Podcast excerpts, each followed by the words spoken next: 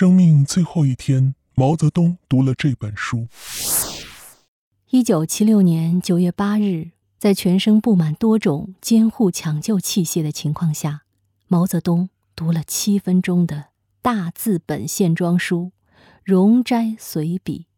十多个小时后，毛泽东与世长辞。《容斋随笔》这本书，不知道大家知不知道？我是没有读过的，所以呢，本期我将和大家一起来了解一下这本书的魅力。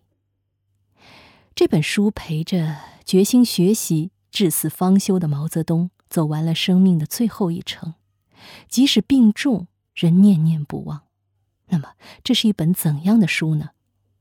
《容斋随笔》的作者洪迈是南宋著名文学家，他一生勤于治学，志趣广泛，著作颇丰，全书五十余万字，写作时间近四十年，分为。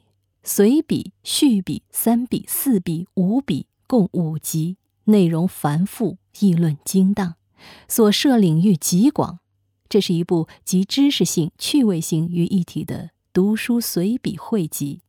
虽然每篇随笔的篇幅不长，但富于思想性，好读好记，开卷受益，成为毛泽东一生中最喜欢的笔记性题材的书籍之一。延安时期，为了阅读《容斋随笔》，毛泽东托人到当时的马克思列宁研究院图书室借书，分上下两函，共十四册。这套借来的《容斋随笔》还被毛泽东推荐给其他同志。在革命战争年代，毛泽东被迫遗弃或丢失了不少书籍，但《容斋随笔》一直带在身边，从延安带到西柏坡，从西柏坡又带到中南海。他走到哪里，就把书带到哪里。解放战争胜利前夕，毛泽东搬到中南海菊香书屋居住，《容斋随笔》就放在卧室书柜，以便随时阅读。新中国成立后，毛泽东外出开会或到地方视察时，也不忘带上，并在工作间隙阅读。据从1950年开始为毛泽东管理图书的工作人员记载。一九五九年十月二十日外出前，毛泽东列出一大批随行书目，其中就有《容斋随笔》。直至二十世纪六七十年代，毛泽东也多次阅读此书。有一位叫徐中远的管理员，于一九六六年至一九七六年间担任毛泽东的图书管理员。他总结了十种毛泽东的读书方法，其中第六种就是不动笔墨不看书。毛泽东对《容斋随笔》的圈画，正是这一读书法的生动体现。书中不少地方都被毛泽东用黑铅笔圈点过，或者画上了杠杠。据不完全统计，毛泽东读过的古代随笔不下六十种。相较之下，洪迈的《容斋随笔》和冯梦龙的《智囊》圈画是最多的。在生命最后的半年多里，毛泽东先后失去周恩来。朱德两位老战友，在朱德逝世二十二天后，又发生了唐山大地震。那时毛泽东已然病重，忧虑与悲痛相交织。他也曾情难自禁地放声大哭，心中郁结，或许只能通过阅读《容斋随笔》这类兼具知识性和趣味性的文字聊以排遣吧。一九七六年八月二十六日晚九时四十五分。毛泽东要秘书张玉凤把《容斋随笔》找来，但是工作人员一时找不到这本书，只好向北京图书馆特借室求助。